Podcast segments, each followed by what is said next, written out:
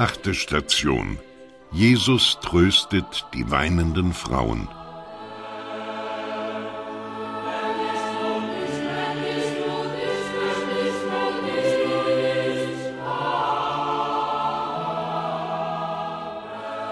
Es fehlte aber nicht an guten Seelen, die den Umfang der hier verübten Sünde erkannten und die göttliche Gerechtigkeit fürchteten.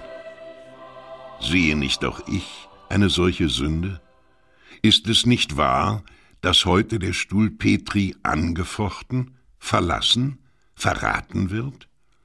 Ist es nicht wahr, dass die Gesetze, die Institutionen, die Sitten gegenüber Jesus Christus immer feindseliger werden? Ist es nicht wahr, dass eine ganze Welt, eine ganze Kultur aufgebaut wird, die Christus leugnet? Und ist es nicht wahr, dass die Mutter Gottes in Fatima all diese Sünden aufgezeigt hat und um Buße und Sühne bat? Doch wo ist diese Buße? Wie viele sind es, die die Sünde wirklich sehen und versuchen, sie beim Namen zu nennen, zu enthüllen, zu bekämpfen, ihr Schritt für Schritt den Boden zu bestreiten, ihr in einem Kreuzzug von Gedanken und Taten mit aller Härte zu begegnen?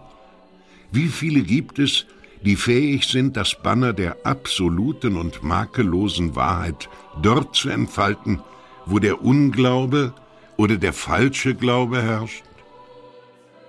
Wie viele sind es, die in Einheit mit der Kirche diese Zeiten leben, die so tragisch sind, so tragisch wie der Leidensweg Christi war, in diesem entscheidenden Zeitpunkt der Geschichte, in dem die Welt die Wahl für oder gegen Christus trifft.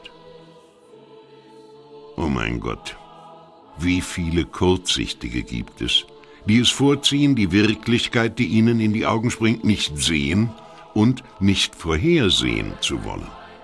Wie viel Zufriedenheit, wie viel kleiner Wohlstand, wie viel alltäglicher kleiner Genuss, wie viel schmackhafte Linsengerichte zum Schlürfen. Gib mir, o oh mein Jesus, die Gnade, nicht zu ihnen zu zählen, die Gnade, deinem Rat zu folgen, und zwar über uns und die unseren zu weinen, nicht mit fruchtlosen Tränen, sondern mit Tränen, die zu deinen Füßen fallen, durch dich fruchtbar werden und für uns Verzeihung, Kraft und Unerschrockenheit im Apostolat erlangen.